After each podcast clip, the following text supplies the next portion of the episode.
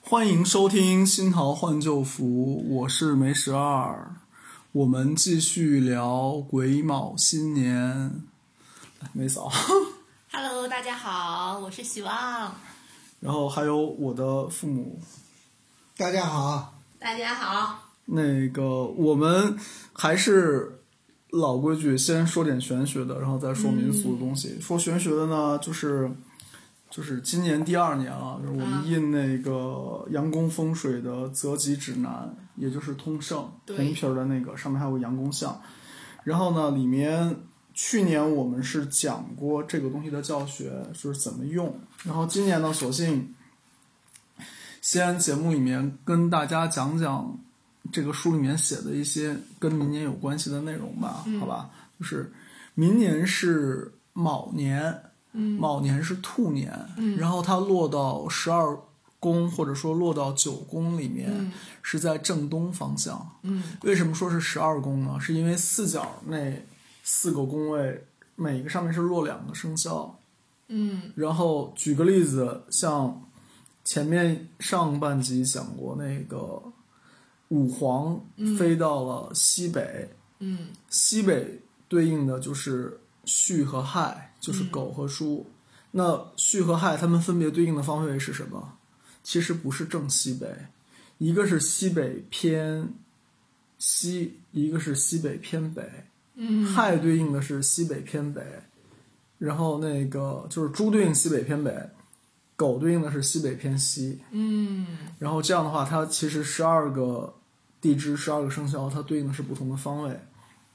为什么要讲这个呢？就是有一个很重要的概念在风水里面，叫做三煞。嗯然后前面我们讲了那个五黄二黑，对吧？但是没有讲三煞。嗯，三煞主要影响什么呢？三煞是主要影响，就是你不要动土，就三煞方不好动土。然后三煞方动土，前年的事儿吧，还是去年事儿啊？不是，我有一个客户，就是家里面改门嘛，有一中医给他讲说，你那个要重新再加个门，改个单间儿出来。改第一天啊她这个太，水她深了老公出车祸。嗯，第二天她自己陪陪她老公嘛，第一天是她老公车祸，然后她去陪床，第二天起来脖子不对了，面瘫了，嗯然后就是因为那边是犯三煞，她等于是三煞上面动土了，嗯，然后这个影响比较大。那那个二零二三年兔年的三煞方在哪里呢？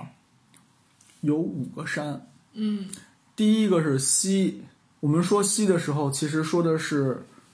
中间那个有正西，正对吧？正西两边其实还有两个庚和辛，就你正西一共是四十五度，嗯那个庚、酉、辛各占十五度，然后再往上是什么？西南，西南也擦了个边儿。西南的那个申，就是我们刚才讲，不是有，别刚才讲了，就现在讲吧。嗯，那个西南偏西嗯也不可以，西南偏西。正西的三山，以及刚才提到的那个西北偏西，这五山都犯三煞。你要看一般书上的话，只给你讲三个犯山三煞，不会给你讲五个的。也就就是是说说今今年年西边就别动土了呗。总结一下，要动的话，不能先动。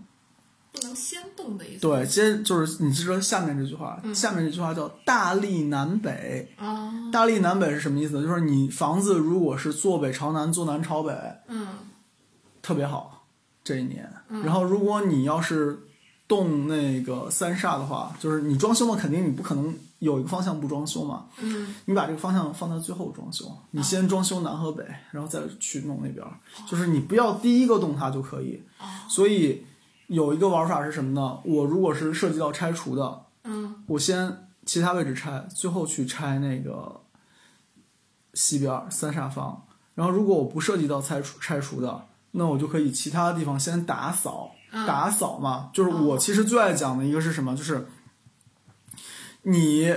不懂风水，你把家里弄干净，嗯，打扫是最简单的调风水的方法。对，然后后来我给大家，就是我讲那个行持入门的时候，法术行持入门的时候，我给大家传了那个就是祛病神书，嗯那个里面本质上它是按日子能算那些病魔在什么方位，在哪里。它最简单的方法也就是你那个东西如果移不动，你拿扫把扫一下。我还在群里有讲过，就是关于扫把是法器这件事儿，对吧？ 然后一样的，你如果在装修的时候你避不开这个三下方，那你就在其他地方你先打扫，嗯打扫也算动这件事儿，啊嗯然后你再去装修三煞方，你就避免了直接在三煞上面动土。嗯然后还有前面两年就是那个洪明道长有教他们那个化煞为财嘛，嗯然后比较二的几个我知道的，什么周围有建筑工地动土煞，去画动土煞，然后把自个儿画出问题的，然后还有看守所，看守所是什么？那也是大厦啊，对吧？然后去画看守所，然后自己画出问题的，然后所以煞这个东西，你尽量别惹它，对你不去逞这个大，能力不到，你别去逞这个大能。所以三煞是个很重要的概念，就是你如果明年就是也不是明年，应该说今年了，兔年，如果你兔年要装修的话，你这个上面留个心眼儿，别上来先叫工人去弄那边儿，对他不好，对你也不好，嗯好吧？然后太岁在哪里呢？太岁在东边儿，所以这俩是一东一西，对吧？啊，所以然后今年是大力南北啊，所以是大力南北。对然后太岁头上不能动土，但太岁是可做不可向，做太岁没关系，就是你做不可想，就是你在太岁的位置上是没关系，嗯但是你如果是对着太岁，就是冲太岁嘛。嗯去年寅年，嗯，二零二二年，上海的简称是啥？深申是啥？猴子嘛，对吧？嗯然后申和寅是六冲，对吧？哦那你在上海嘛，不就变成了太岁可坐不可向？你是向太岁来，因为你在申嘛，你就向太岁嘛，那你就受影响严重呀。嗯，然后同样，申方，中国的申方是哪里？西北吧，西南，哦西南西南是哪西里？成都，对吧？哦重庆，重庆、成都。嗯然后太岁可坐不可向，那这两个城市是不是就是算向太岁了？啊那它像太岁嘛，它受的影响也大，所以去年你看上海、那个重庆、成都都影响比较大，对吧？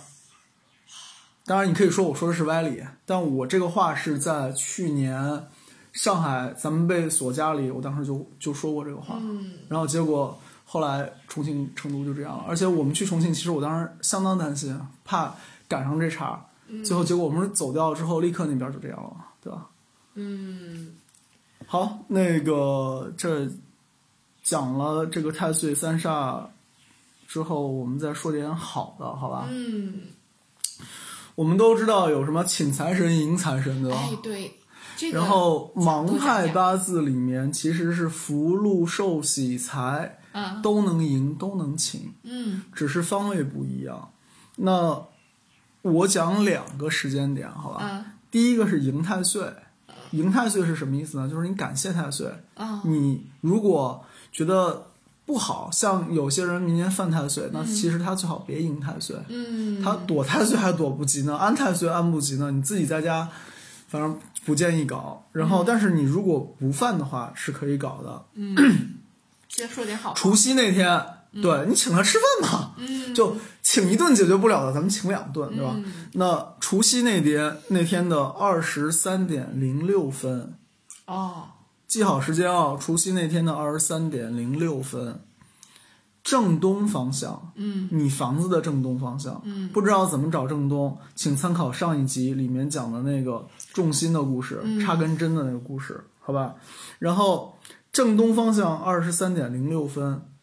你摆张桌子，摆点贡品，贡品其实很简单，就是你爱吃的都可以做贡品，嗯但最好是素的，啊因为神仙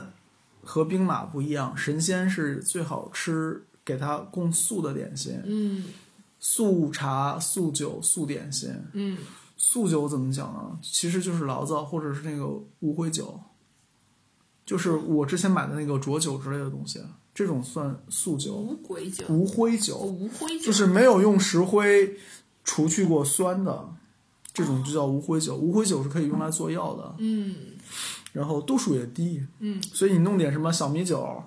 然后弄醪糟点都简单醪糟嗯这种来作为素酒都可以，然后就是茶，嗯然后古时候人讲究呢，还会煮枣汤，哦，红枣煮煮汤是吗？，对，澡汤原本供神是茶、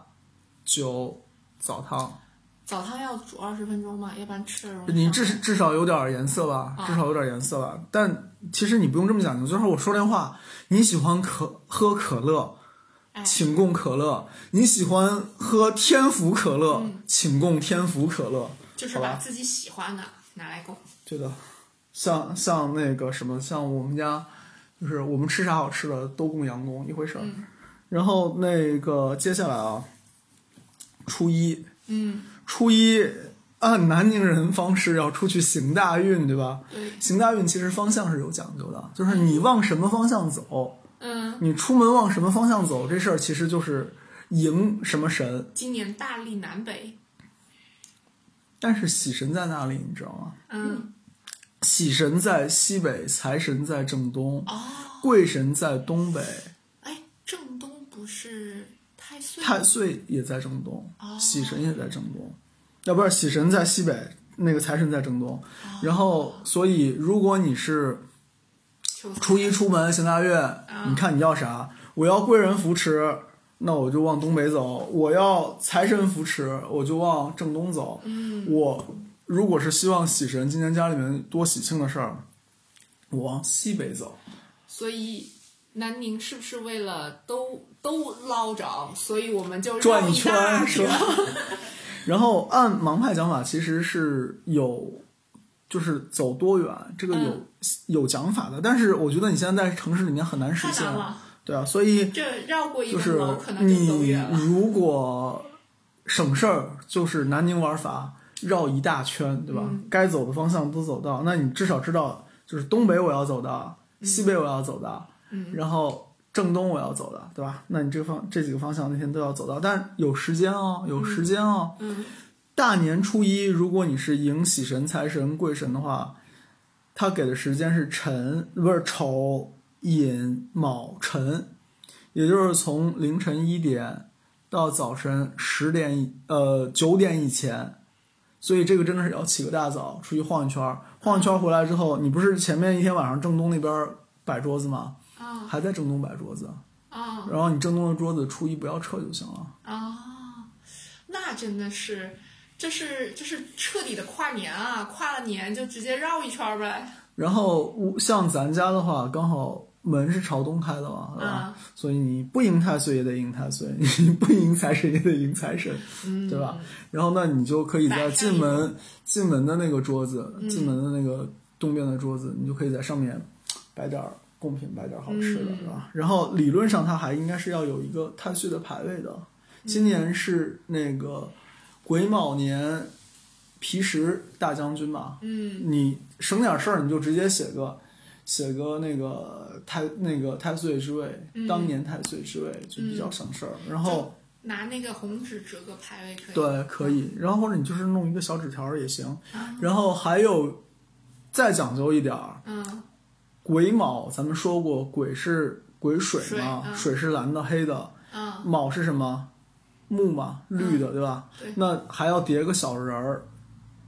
就是就是呃小孩玩的那个有小衣服、小裤子的那种叠法，上身是蓝的、黑的，下身是绿的，弄一个这么样小纸人儿，再给它折匹小马，然后呢， 最后所有都弄好，这个小人儿、小马，还有那个牌位。配元宝一起烧掉，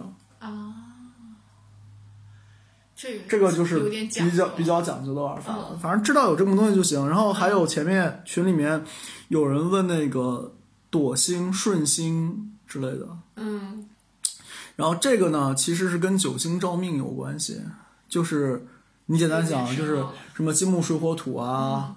五星，然后再让太阳、太阴、罗侯、季都，这不就是九个了吗？嗯然后这个是每个人每年不一样要算的，啊然后这个玩法是唐朝的玩法，然后现在鬼子国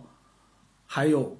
寺庙里面有这套玩法，因为这个其实是你可以说是僧一行的那个密宗系统里的东西，然后有传到日本，然后保持下来，所以就我这个话可能讲的不合适啊，就是你像汉传的什么玉佛寺啊、龙华寺，现在也在安太岁，嗯其实它可以搞这套东西的啊，这套不是道教的，或者说就算是道教的，佛教也有的啊。嗯然后九星照命帮大家安一安，这个我觉得是很佛教的玩法了。现在、嗯他们不搞，然后他们也皮实大将军，也安太岁，这个就就有点要打问号了，你明白我意思吧？嗯然后，但不管怎么说吧，不管你是去那个佛家的庙安太岁，还是去道观安太岁，我觉得都好，只要有个大神仙能帮你扛一扛，总归比你自己扛要好嘛，对吧？然后，那说到神仙，说到喜神、贵神、财神，接着就说家门口两个很值，不是两个，其实是三个很值得注意的神仙。这几个神仙跟你关系好，也扛大事儿。嗯，请问是哪三个神仙？门神、 灶神，灶神，灶神其实是家里面最大的神，嗯灶神是一家之主，门神是把所有不好的东西都挡在外面嗯了，就、就你请了俩神仙在你家门口做保安给你站岗，嗯然后灶神、门神是很重要的，嗯然后那个灶神，你在家里面如果不是不安土地神位，安灶神神位的话，其实是可以当来龙看的。而且灶神是直接跟你家生意好不好、人丁旺不旺都有关系的。然后这个就是风水上面要讲究的那个安灶嘛。嗯然后我们从这个说到灶神，灶神其实我群里面说的已经比较多了，然后包括今年抽奖还有收、啊，抽那个灶神就年画啊，是二十三那个灶王爷对上啊天，灶王爷上天，就北方过小年是腊月二十三，嗯南方过小年是腊月二十腊月四，所以一般要么二十三，要么二十四，然后会有那个给灶神嘴上抹蜜。嗯就这个有两个讲法，一个是说给他抹蜜嘛，就说话的时候甜，嗯然后就只说好的不说坏两边说的；好话还有一个是说给他涂麦芽糖，涂麦芽糖是把他嘴粘上，不让他说坏的。 然后，那我们其实有做这件事情嘛，我还在那个视频号里面拍了，对吧？嗯然后那个灶王爷上天，那有上天你就得有接回来嘛，嗯接回来各家其实玩法不一样，各地风俗不一样。哦北方风俗一般是除夕，因为除夕你要做一顿大的，你要酬神嘛。哦然后你灶神如果是一家之主，一家之主怎么能不回来呢？对吧？所以除夕那天就会把灶神贴上。啊但也有讲法说，就是领导这才去汇报，你总归给领导一个汇报时间吧。那财神是初五回来回来，那灶神也是也是这个初初五五回来。那初五回来，那你就又是两说了，就是我初四晚上把它贴上，或者是我初五把它贴上，嗯对吧？所以就有。那个除夕、嗯初一、初四、初五有若干讲法，但咱家嘛一般是除夕来弄这个事儿。对，就包括你的那个那个对联儿、春联嗯儿，然后这些东西福字儿也都是除夕那天贴。嗯然后如果是在白陕天贴吗？白天吧，嗯就是如果是、如果是在陕西的话，其实还会贴那个什么贴那个窗花，咱们啊讲过、窗花其实也这个时候贴。嗯然后你要到南方，它还有一一些就是那个就是也是贴在门上，但是贴在门楣上面，就是门头最上面的。然后有那那个不是春联剪吗嗯纸的，不是春联儿，它就是就是只贴一边，啊就是它等于是挂在那个门楣上面，样子呢就像那个帘子一样的。哦然后也有符，也有帘子。然后符的话呢，我看到有这种下面被剪成花边儿的，对，然后贴一边儿。然后还有呢，就是说我就贴在门头上，就像我们家贴的是那个“太上大动真经在此”，哦那个温邪退避嘛，就是像这样贴贴正中间儿，或者贴那个镇煞符那样贴，嗯然后这么搞一下，然后南方也有，南方其实也有，但是现在看到的少了。啊但你真的是到潮汕这种东西就很容易看到，所以潮汕是个很奇妙的地方。嗯然后我们接着讲啊，就是说过有灶神对吧？嗯灶神其实是有灶神自己的经典的，嗯灶神有各种传承的灶神经，嗯然后这个可能在西南嗯云贵会比较常见。然后灶神经有灶神经就有灶神宝忏，啊然后有灶神宝忏，就有灶神签。然后宝忏是什么呢？就是我跟灶神发心忏悔，然后帮我把我的这些不好的事儿都免除掉，不管是疾病啊，是各种不祥。然后，那我这边其实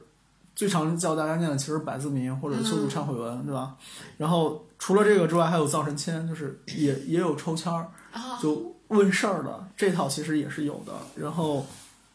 这个我觉得展开讲就深了。这个展开讲就深了，又可以开一门课了，是吧？ 开课就算了，反正大家知道有这么回事儿就行了。然后灶神其实是从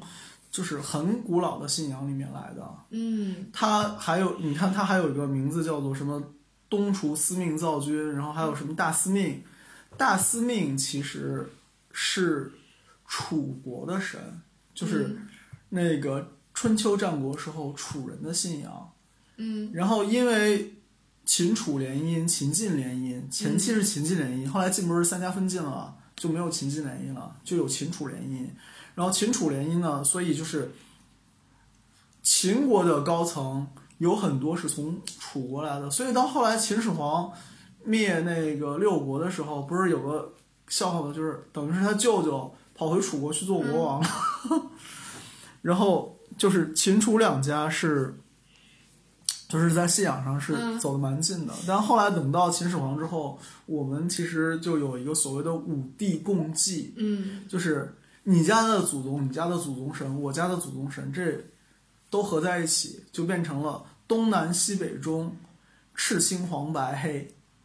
然后我们才有了所谓三皇五帝这个体系，然后就是把所有的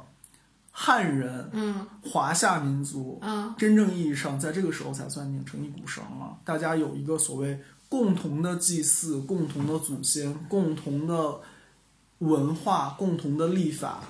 说起说起祭祀那个除夕那天晚上，不是要做一顿好的吗？啊通常有的时候还会那个，因为祭祖先嘛，然后会在会烧点元宝啊什么的，然后还会把家里的那一种呃，有的时候会把老人的像啊这种，就就是家里那个去去世的老人的像啊请出来，就反正就是，哎呀，反正就是祖先保佑，然后那个家里那个各方神灵保佑等等这种。这个其实挺好玩的，因为你看，好像在我爷爷过世了嘛，我爷爷奶奶都过世了。然后呢，在我爷爷奶奶那个房子，以前我爷爷在的时候，就有一间房子是会供我奶奶的像，嗯现在那间房间就是供我爷爷奶奶的像上香。然后去南宁，我这个南宁女婿去老丈人家，嗯他们是会在那天晚饭之前先摆香炉、嗯，蜡烛、对，酒，然后菜、勺子、调羹什么都嗯配好，然后这一套，然后这就是我老丈人丈母娘、我老婆拜神、拜祖先，啊拜好祖先相插门口，啊对吧？他们啊，不是不是啊，那个那个哦那那个是套香是在桌上的，这香在桌上就哦是，对对对对。香门口那个香炉是土地的一啊，土对地的对，香炉一直有的啊。然后我是想说，那个香后来是烧完吗？烧完、也是烧完嘛，对吧？嗯对，就说让神仙多吃我。 对，然后这个完了之后，等于酬神酬好之后，嗯然后大家再开饭，对，嗯，东北也是这样的。啊是吧？东北就是说，哦你你吃年夜饭以前呢，要去那祖先坟上。对啊， 我我们是啊除夕晚上太阳下山之前，要先去我奶奶坟上上坟，上好坟回来，然后吃年夜饭。南方不这样的，可能比较大一个原因是因为离得远是吧离得分头有离得点远远。就是现在那个，反正都建的比较远嘛，一一来一回，可能一天就没了。了解，就像上海，就是说以前上坟都跑去苏州啊，然后清明节的时候，苏州就连踏青带上坟一起了。而且特我南南嗯方特别流行除夕那天大扫除，大扫除了以后，就是就是年二十九和除夕，反正一定要大扫除，然后尤其然后打扫的。我小时候记得最清楚的就是我们家擦玻璃，最累的活儿是擦玻璃，因为那个时候真的是让你要用抹布来擦，然后你又要用一个抹布把它擦得特别干净，我觉得这事儿基本上做不到。是这样子的，啊就一层抹布，一层报纸，对对，哎，一定要用报纸这种就又有点粗糙又吸水的，就后来有了那个对，刮子那嗯个，刮就刮那个对，就是哎窗户玻璃的这个今天就我好们很擦多玻了璃就用那个，它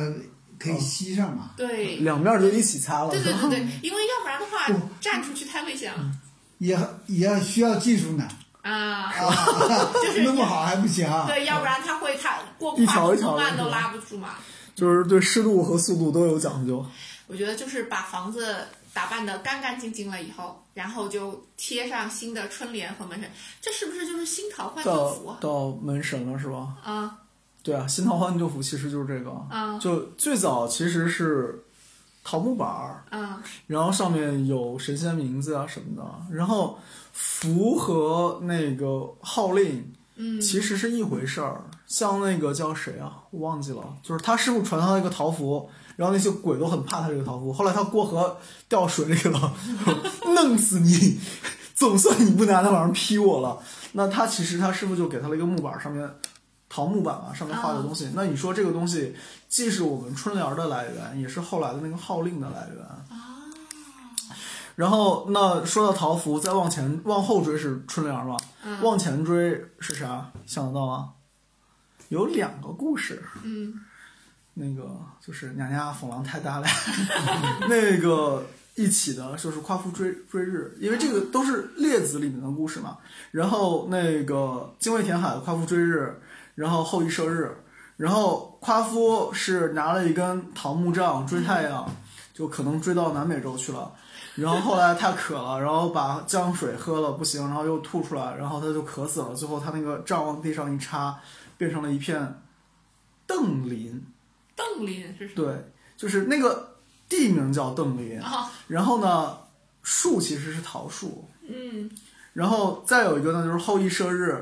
然后咵射好，嗯然后哎得了仙药，王母赐了仙药，然后他老婆自己就把那个什么布洛芬拿走了，嗯然后他就自己在家养了。嗯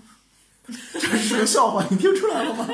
不，前面网上有一个男的，就是他女朋友把药拿走了，他在家阳了嘛，嗯这不就是嫦娥吗？ 然后后来那个后羿是被人用那个说是用桃木杖打死的，啊然后所以就是桃木是一个辟邪的东西，就是这种人王也能干掉，然后就是妖魔很鬼怪也厉害能的干武掉，器就很是厉吗害。就讲讲白了，在中国人的观念里面，桃木约等于很厉害。嗯然后桃木辟邪呢，一般讲法是说你要用那个桃树的东南枝，嗯这个其实讲法很普遍。像我们我不是做过那个桑枝杖嘛，记得吧？我要按那个地支十二个月挑十二支，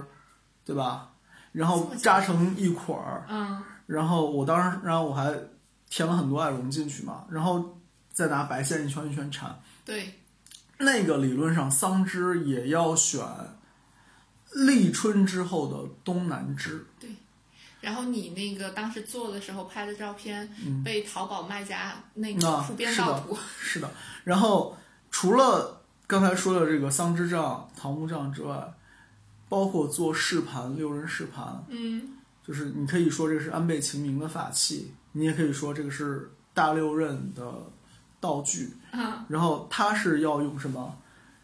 最好是用枫树的嗯木材。嗯然后呢，因为他认为这就古人认为这个枫树嘛，它是嗯能接天气、接地气的，接天嗯气的。然后呢，它也要用东南枝，所以你回到我们这个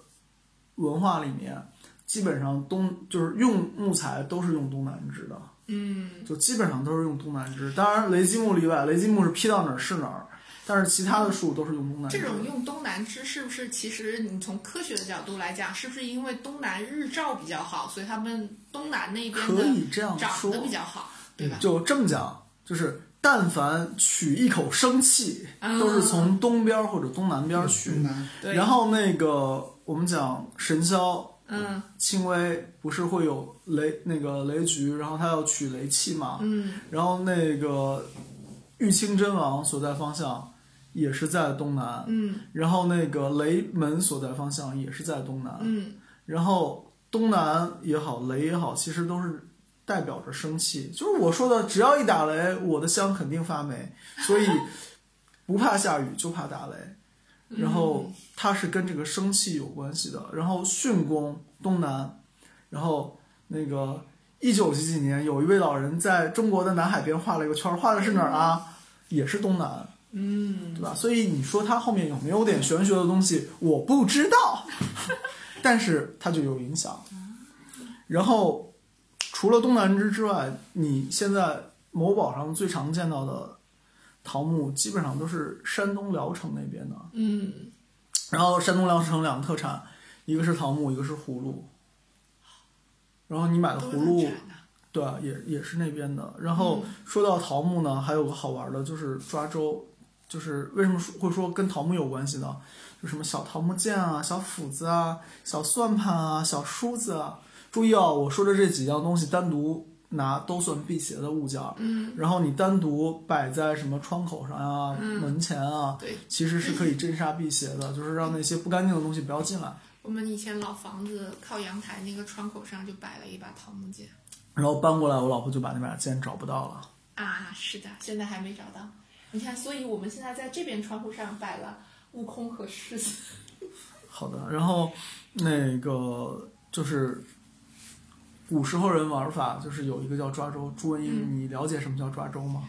哎呀，这简直了！这就是小说里面的惯有情节。但凡是小说讲到大男主文这种之类的，一定是大男主文吗？啊，反正就是讲这个人天赋异禀的，都是说或者说那个胎穿的那种，都是这 个开人船是啥？就是灵魂穿越，从生下来的时候他就直接穿越了那种，嗯一定是在抓周的时候，他一定特别异于常人。然后别人都是说，哎，什么宫，尤其是宫斗剧里面，一定都是说想让他去抓个不好的呀，怎么怎么样。然后他一定都是全部都抓起来，然后就扯住那个布角，全部都抓起来，就是这个人特别聪明。就我啥都要了是吧？啊、对全技能。对，就全技能点满的那种。哎呀，这简直是必有桥段啊了。行吧，然后那个反正就是这个桃木的这这些小东西呢，一般是做成手串儿，啊然后或者是桃核，尤其是拿桃核做那种小但是花篮儿。但是小朋友手串儿什么的这种，不是会担心它小太小颗了，担心它会吞吗？这个其实是跟嗓子眼儿大小有关系。啊、它怎么讲呢？因为就就有说就反正最好不要不所有小朋友玩要的东掉西吧，都不能对啊让吧都比都要比他嘴巴大嘛。对啊，就是因为小但你还有个绑法，你知道绑哪儿吗？啊，绑胳膊肘儿。为什么？你让他舔个胳膊肘儿给你看，我就怕绳掉嘛。那你绑紧点儿吧啊。然后那多累就反正就是，如果你怕这个东西进嘴，那你就绑胳膊肘儿。不如用桃木做个床吧。成本有点高， 太辟邪了。然后反正 小朋友这些东西就是几样，一般就是金锁、银锁、平安锁，嗯，对吧？用一个金片儿或者银片儿空心儿的，然后嗯做个银锁片，然后保平安。对，然后参见谁呢？参见贾宝玉，嗯这是贾宝玉的典型装束。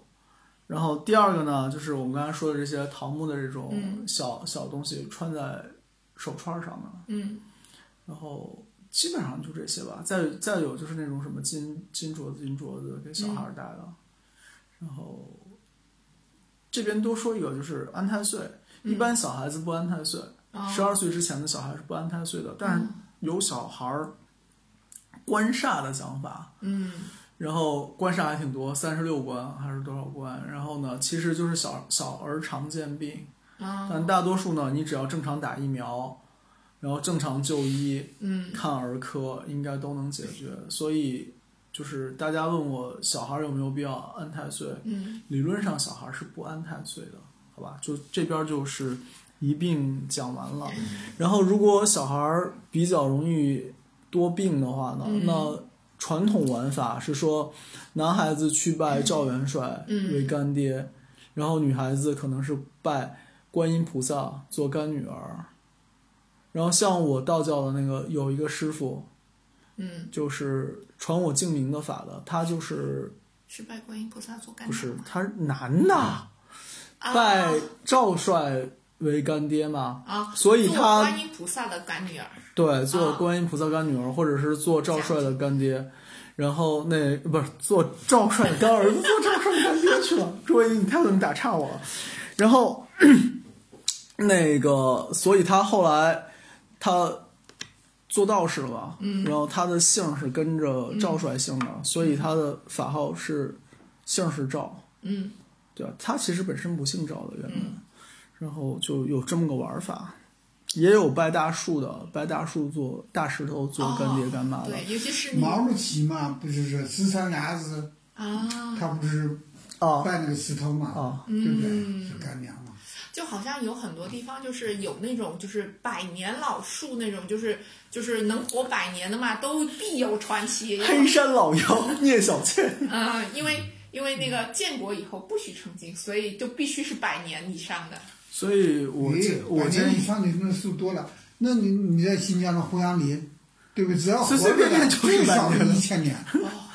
这这在南这个干方爹干娘拜的有点这远。这在南方就比较少，人家很多人都说一个树能活百年，它必有传奇，是吧？就必有按点按内你容。师傅说法，就是这些这些树里面肯定是有非人、天人，嗯，然后不要去招惹。像以前齐云安有棵大桂花树，他们号称要砍了，结果砍了两个枝，人就从树上掉下来了，你都讲不清楚是怎么影响的。然后你师傅还给那个桂花树献过哈达，有点文化的这种树啊、石头啊，这种就有点历史文化的这种树石头都不要轻易去招惹。对的，而且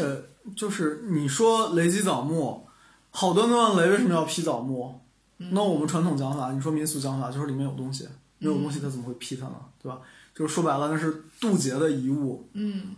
哎呀，说起雷击木，我就想起那个当想起时去年那个啊 号称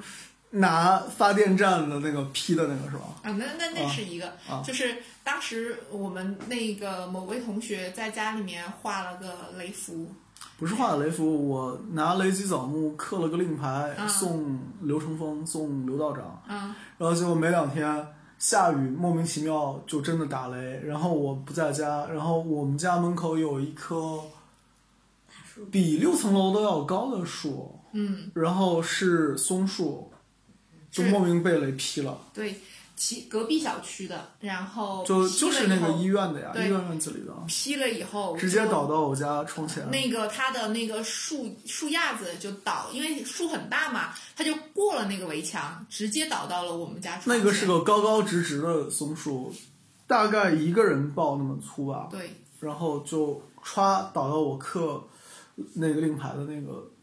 窗户前面了，嗯，但是特别巧的是，但是没有伤到我们家的就窗户，没砸没砸到没没人。砸墙，也没砸没对没砸人，然后然后就那两天进门儿，除了那个围墙得钻那上棵面树那个那个那个铁栏呃漏了一点，其他都没事儿。然后我当时是深夜加班回家嘛，我当时都惊呆门口了一。棵树，谁送的？我心想，就就又不是过圣诞因为节它的树枝儿比较大，然后我们那个进去那进去单元那那边是个小门儿嘛，就要侧着身才 能就单元门进去儿从树下钻啊！当时我都惊呆了，然后我赶紧跟他说，然后后面然后我跟他说：“哎，那这个就是雷击木啊。啊，这就是送上门的雷击木啊！”对啊，后来不是拿那个雷击木，就是是做啊的做的宝剑嘛，啊做了对的很多把，没，哦我我看你这个没拿拿过来了，拿过来，拿过来，在客厅。啊，没见嗯然后，然后那个，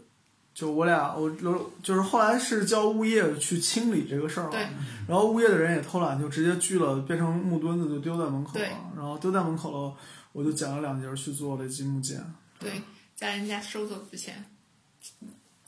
然后这是个挺好玩的事儿。然后那个好玩的事儿讲到这儿，我们继续说吃吧，我都饿了。那个前面我今年过年买了十斤腊肉，对吧？十斤，哦那嗯是。不过你这个买的这个腊肉挺不错，哎，那今天中午那个腊肉蒸豆角，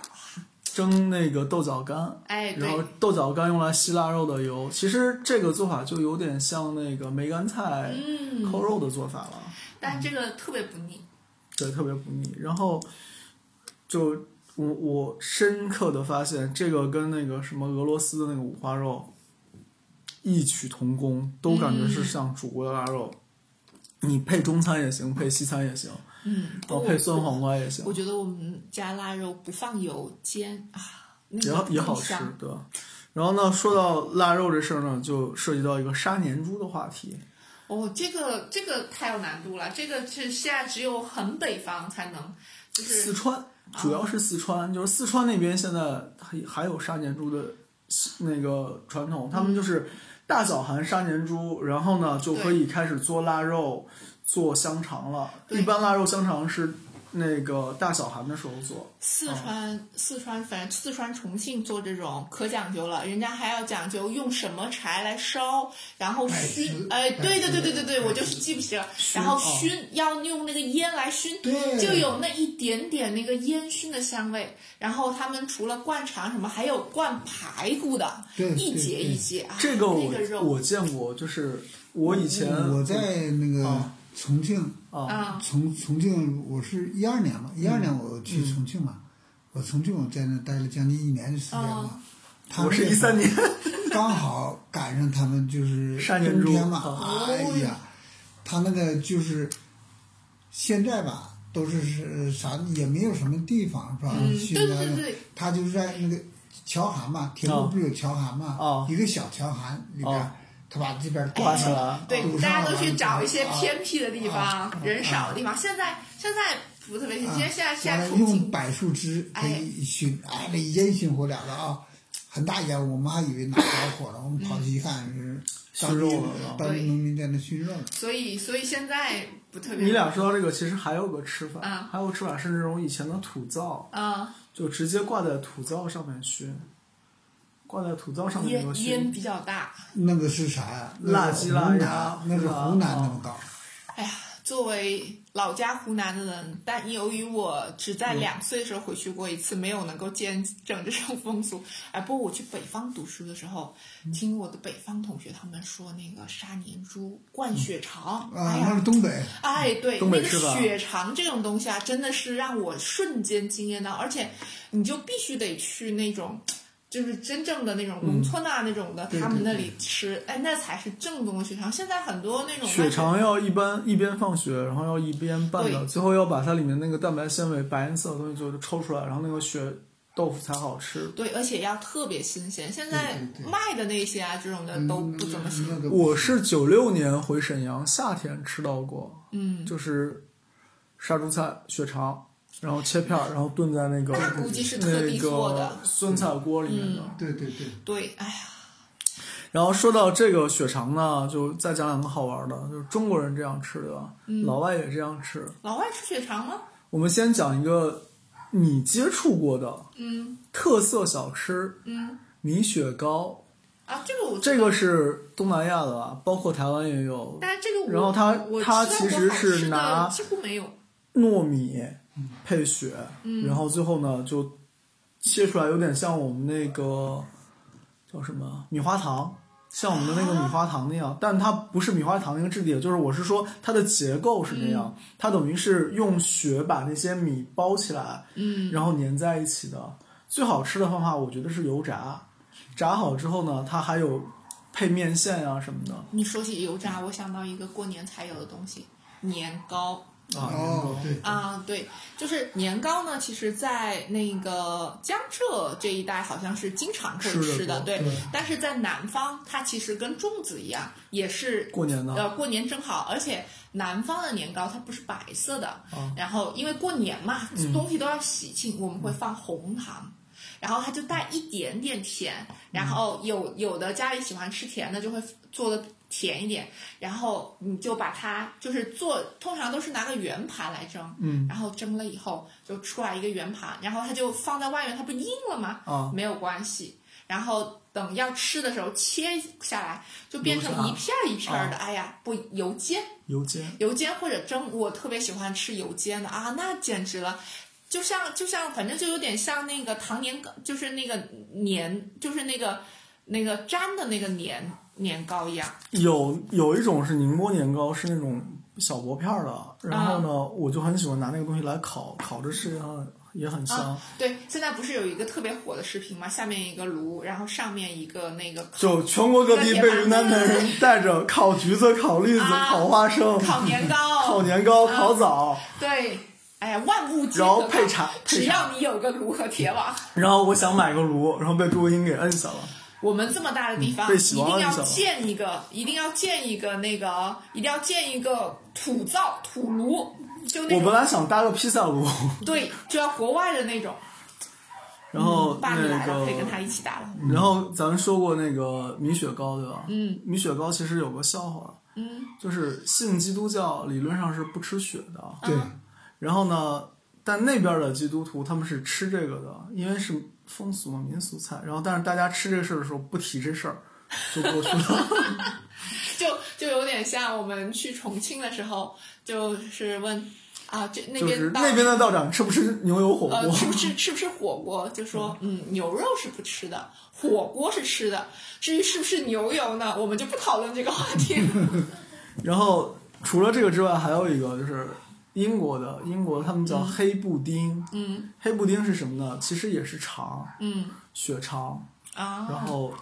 里面也有，也就不不光是血，但就是全国全不是说全国，全世界人民就认为英国人不怎么会做菜，嗯这事就不展开讨论了，好吧？然后接着再说一个好玩的东西， 我们说到猪嘛，对吧？嗯刺猬、豪猪、兔子，嗯，就理论上你都认为是吃肉的，对吧？对，然哦后那也可以是素的。怎么素？怎么素？陕西人就能做成素的，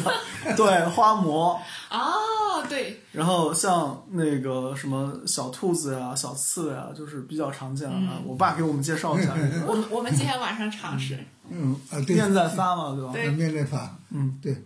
那那个什么，那个陕西的花馍那就多了就还有什么就是五毒，知道吧？啊，对对，蜘蛛、蜈蚣、还能做蜈蚣啊！蝎子，然后它会做好之后是放在就是粘在那个馒头上的。对然后那个馒头啊嗯你看见我们前面供神用的不是都是上面有花儿嘛？不是，啊我们这今天拿的不是一个小兔小兔子啊哦啊，呃，完了还有什么？嗯，他们的很多很多造型，啊，那小兔子怎么做呀？哎，小兔子一个面团嘛啊，面团，就你先把想象一个两馒头，刀切馒头，啊，完了，你然后拿剪刀哎一边剪一剪把下，耳朵剪出就来，把耳朵剪出来啊，然后在下面眼剪睛一呢下，就是眼贴睛贴两个红小豆啊，或者是什么红色的嘛就行行了。完了最后剪个小尾巴就行了。啊，就所以就是拿剪刀剪哦，所以人家那个刺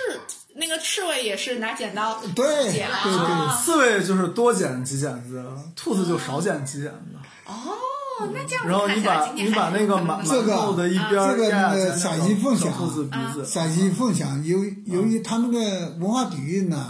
很对深厚啊也是凤翔啊，啊，凤翔。它那个就是过年啊，就是普通的农家吧哈嗯啊，肯定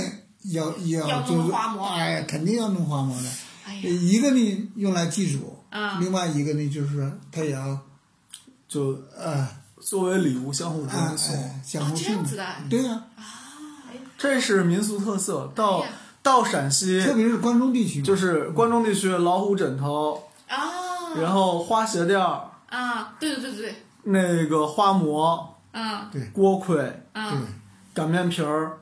肉夹馍、羊肉泡、那个炒凉粉儿，行了，再说都是吃的。哎呀，然后除了花馍之外，还有个好吃的，这个就是陕西有，山西有，东北也有。啊就那个话，就是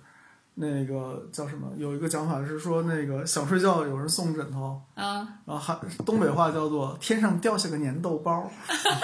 哦，豆包，哎呀，这两天是吃豆包吃开心了，只要爸妈来就会有豆”，包啊就是爸妈带豆沙来给我们啊，对， 然后就这个豆包和那个年糕其实是取的是一样意思，啊都是年年糕嘛。哦，所以你看，南方就不不会有豆包，就会就是年糕啊。然后南方产糯米，所以是年糕；对然后北方产小米，就是粟，粟鼠麦稻的粟，嗯就是狗尾巴草。啊然后那个，所以它这边是做就是豆包，啊就其实也就是说白了，吃什么嘛，用什么东西来沾这个年气儿。它小米呢有两种，一种是粘的，哦对粘一种豆包哎，一种是不粘的。嗯，哎哦，所以就所是以说做豆包素和梨粘豆包，啊和不粘的豆包，哦就是我们说大黄不粘面豆粘包就就是不做豆包了。所以哦，粘豆包就不粘的就只能做那个什么大鱼大鹅贴锅饼子了。 好的，